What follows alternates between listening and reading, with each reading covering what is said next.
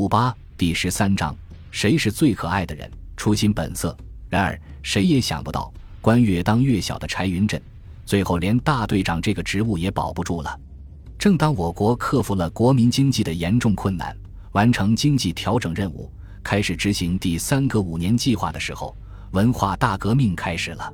柴云振这个农村大队长，也被打成了走资本主义道路的当权派，被罚到水利工地劳动改造。柴云振巴不得离开乱哄哄的斗争漩涡，他很干脆地说：“好啊，你们抓革命，我去促生产。”岳池这个小小的县城，也成为风雷激荡的舞台。岳池县水火不容的两派群众组织听说柴云振当过兵，知道他有实战经验和指挥能力。于是，都盛情邀请他出山，希望他这个走资派转变成革命派。有一天，一个造反派头头来到工地，找到柴云振，恭恭敬敬地问：“您是柴书记吧？您是老前辈、老革命，听说您上过战场、打过仗，还是一名出色的机枪射手。我们八一战团现在到了决胜阶段，请您加入我们革命造反派，为人民打出一个红彤彤的新政权。”柴云振听完对方的讲话，不动声色地回答：“我早就有派了，什么派？共产党派呀！除了共产党这一派，别的什么派我都不参加。”对方一听，恼羞成怒，领头的指着柴云振的鼻子就骂道：“你这个死不悔改的走资派，你就好好在这待着吧，本司令以后有你好瞧的。”说罢，带着那帮人愤然离去。第二天又来了另一帮戴红袖标的人，说是反到底一派的，和昨天一样，他们先恭敬邀请柴云振加入他们的造反派。柴云振慢条斯理地反问道：“你们说是共产党大还是派大？”对方答道：“当然是共产党大，我早就加入了共产党，别的派就免了吧。谢谢你们的好意，我还是在这里劳动安逸。好你个柴云振！”敬酒不吃吃罚酒，你就等着吧。这帮人也悻悻然碰了一鼻子灰。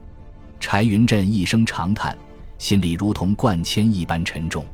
他自己有办法对付这些嘴上还没长毛的造反派，可面对受到牵连的家人，他就无能为力了。儿子柴冰荣忍不住抱怨。柴云振一听，气不打一处来：“给老子放屁！我能跟那伙人上一条船？”你倒是躲安闲了，那我的前途呢？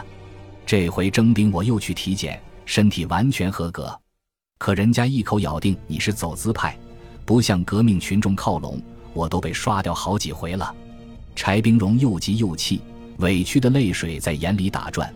妻子刘传琼见柴云振不说话了，过来劝道：“老柴，你就到公社去给人家示个弱，说点好话，这可是儿子一生的大事啊。”柴云振刚消了一点的火，又冒了出来，让我去给那些造反派下矮装。四川方言，意思是示弱赔礼。他狗娘养的，等着下辈子吧！我就看他们还能折腾多久。在最艰难的日子里，柴云振忍辱负重，嘱咐家人要坚信党和国家。他入党那一天，距离新中国成立才刚刚一个月零三天。这么多年，他们这一代人和党。和这个国家一起经历了多少风雨？他一直记得当时的那句入党誓词：全心全意为人民服务，不屈不挠，为共产主义事业奋斗到底。是啊，不屈不挠，奋斗到底。说起来容易，做起来难。昨天他们为建立新中国抛洒了多少青春热血？今天面临这些困难险关，难道就经受不住考验了？四人帮终于被粉碎了，历经了漫长的等待。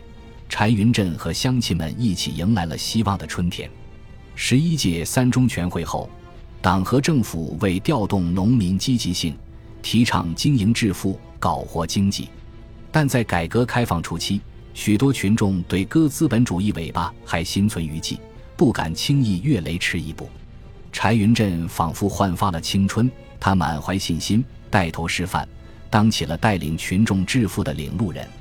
柴云振曾经在售房站干过，他发挥特长，借钱买来两头母猪仔，一心扑在了养猪致富上。战争年代，柴云振在部队的人马健康运动中就立下过汗马功劳。经他照料过的战马牲口都膘肥体壮，为行军打仗提供了可靠保障。如今他拿出了开展人马健康运动时的那股子劲头，除了忙田里的庄稼外，就把一门心思放在了养猪事业上。他那双扛枪打仗的大手，从此照料起了两头小母猪，干得跟战争年代一样起劲。几番起早贪黑，看着两头小母猪像吹气球一样往上涨，柴云振乐得合不拢嘴。有时半夜三更都要到猪圈看上几遭，生怕有个什么闪失。功夫不负有心人，一九八二年，柴云振养的两头母猪产崽了，老两口忙得三天三夜没合眼，连儿女们也跑前跑后来帮忙。两头母猪共生了二十二头小猪崽，看着这群肉嘟嘟的小家伙哼哼唧唧地抢着奶吃，全家人高兴的脸上像开了花。可挠头氏也跟着找上了门，听说柴书记养的母猪产了崽。村里困难户李富生找到他，吞吞吐吐半天，提出要接一头猪仔去养。李富生是个残疾人，家境一直比较困难。如今他也想发家致富，可手头实在紧张，拿不出现钱来买猪仔。柴云振这些年没少接济他，他老添麻烦，不大说得出口。这回鼓足了勇气才来打白条。谁知柴云振毫不犹豫地说：“这有啥关系？”咱们相亲又不是外人，这样吧，等猪仔一满月，你就先抱一个回去养，等赚了钱再说。李富生千恩万谢地回去了。这下可好，大家都知道柴云振心肠软，好说话，一个个络绎不绝前来借猪仔。就这样，三下五除二，刚等到满月，两窝猪仔就全部借出去了。结果全家忙下来，不但没有见到一分现钱。反而欠下不少饲料钱，这下女们不干了，一家老小盼着卖了小猪仔好买年货，扯不缝衣裳，可辛辛苦苦一场下来，却竹篮打水一场空。柴云振看着儿女们气呼呼的脸，笑笑说：“娃儿们，咱只要还有这两头母猪，就不愁富不起来。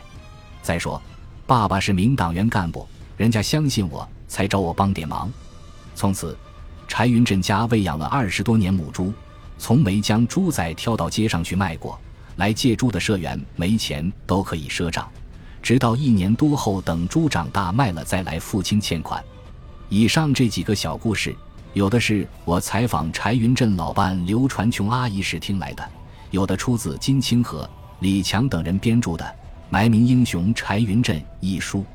作者还在该书后记中讲了一个令人感怀的情节：一九九零年五月中旬。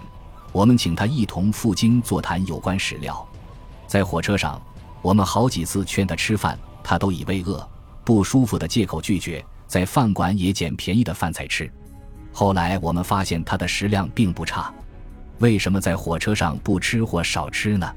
原来火车上的饭菜卖的较贵。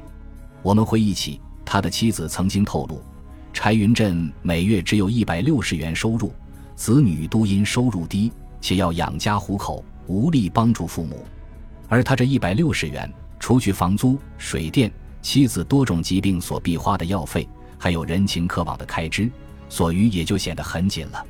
难怪他在火车上为了减少开支，而不得不忍住一时的饥饿呀。我们看出了老英雄的心思后，对他说：“您为什么不去反映一下，给您老要定期生活补助或医药补助费呢？这一要求也不算过高吧？”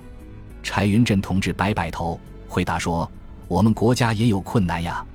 一位闻名全国的战斗英雄，如此精打细算的花费每一分钱，甚至为控制开支跟自己过不去。这既是柴云振老人淡泊明志的境界，也道出了他处世为人的法则。在这样的苦乐观、得失观面前，柴老其实过得很充实，而很多利欲熏心的人应该感到羞愧脸红。”本集播放完毕，感谢您的收听，喜欢请订阅加关注，主页有更多精彩内容。